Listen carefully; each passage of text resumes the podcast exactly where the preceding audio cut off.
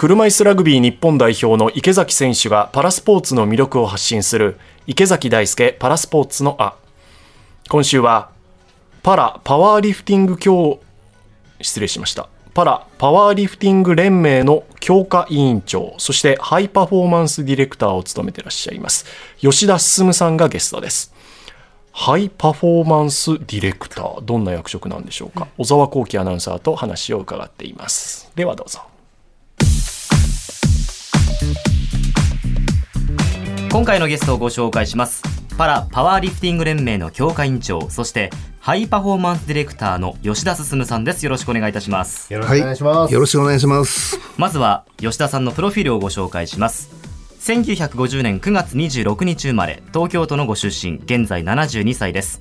高校大学と水泳に打ち込む中でコーチがいない京都大学の水泳部でいかにしてスピードを上げるかを模索しウェイトトレーニングに取りつかれます。そして大学卒業後本格的にパワーリフティングに取り組み始めると全日本パワーリフティング選手権で5回の優勝など輝かしい成績を収めました。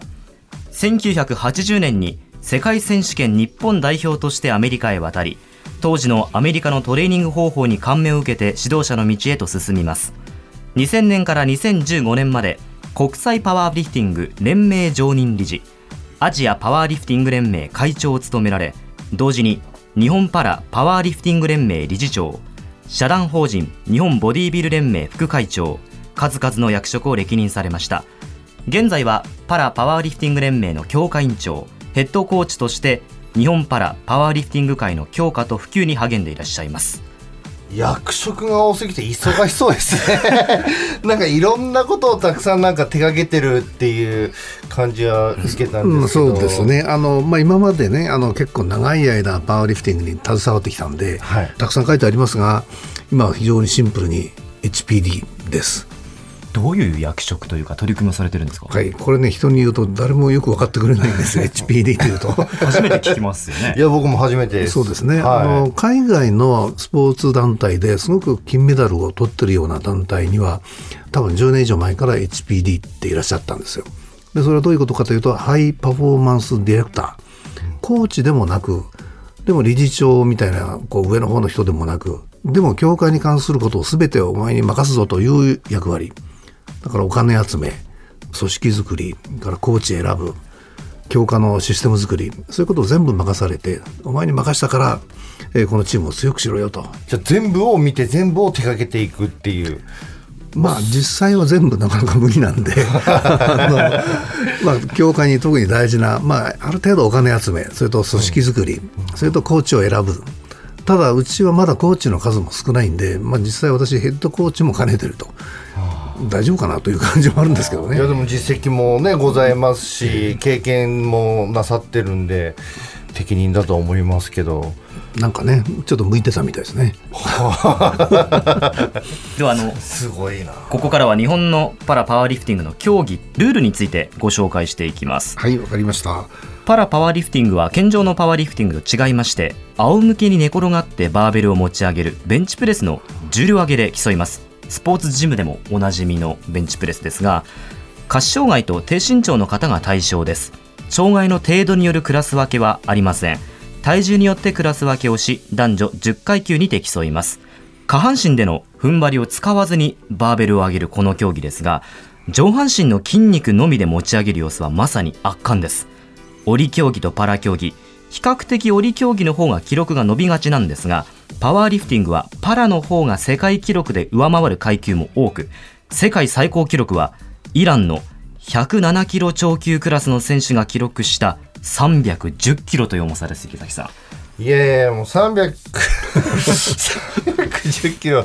まあ、想像つかないですよね、でもあのすっごい体の大きい方ですよね。そうですよね。はい。僕一回見たことあるんですけど、うん、体のパラリンピック何回も行かれてるから、はい、見たことあると思うんですよね。めっちゃ健常の方より上げるんですよね。そうなんですよ。はい、もうすごいですよもう。ラーマン選手ね。実はコロナが流行り始めた2年前の春に亡くなっちゃったんですよ。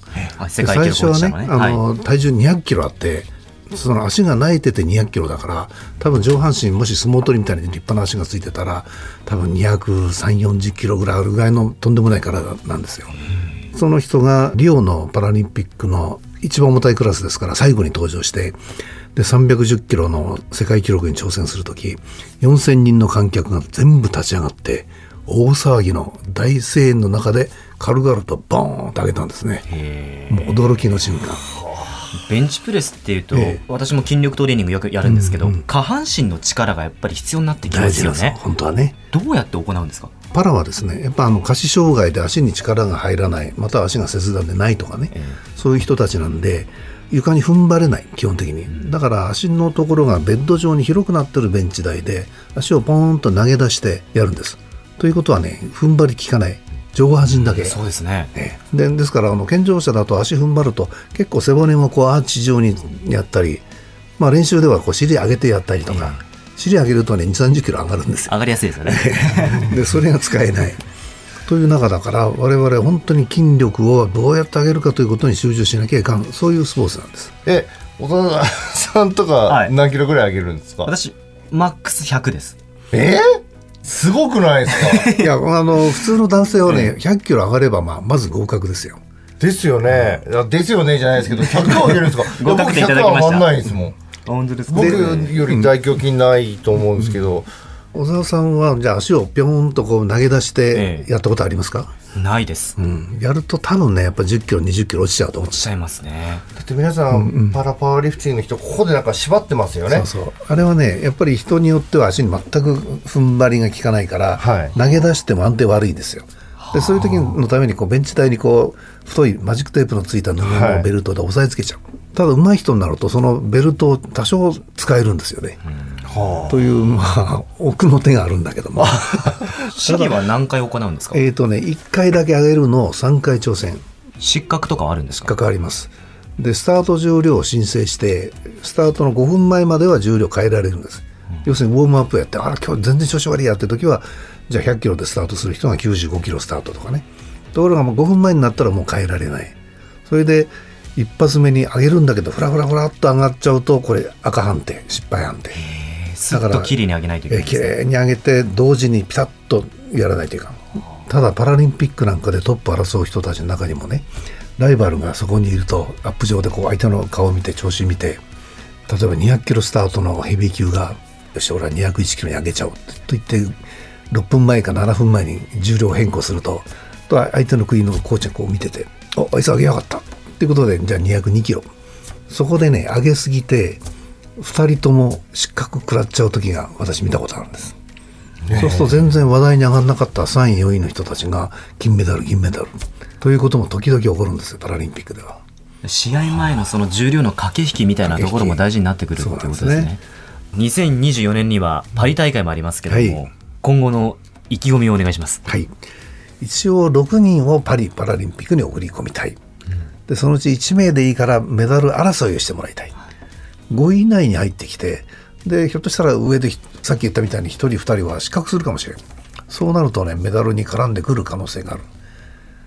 ただそれってちょっとこう受け身の感じなんで4年後はもうはっきりとメダルを取りに行くと今もう宣言しちゃってます。楽しみですね池崎さんね。争うっていうことはもちろんそういう気持ちもあって、まあ言いたいけど言えないっていうね、まあ多分そういうのもあるとは思うんですけど、まあ実際やってみなきゃね、勝負って分かんないんで、本当は言いたいですけどね。はい、狙える選手は必ずいるし、育つ選手もいるっていう確信はあるし、多分吉田さんの指導をしてると、まあ、そこに行ける選手は多分絶対出てくると僕は思いましたね、今、話を聞いてて。えありがとうございます、はい。言えないことを言ってくれました 上半身の力だけで300キロの重りを上げる。そんなことが可能なんですね。うん。今ちょっと調べてみたら、はい。北極熊とかを上げる感じですね。いや300キロ。300北極熊。それぐらい。上半身だけよ。グランドピアノ。上げる感じ。あのしかも超大型のグランドピアノが250キロから300キロ。絶対無理だけあれ上げるんですどあの重量上げられるんいややっですね。ぱり本当に極限状態のスポーツですよ、えねえ貴重なお話でした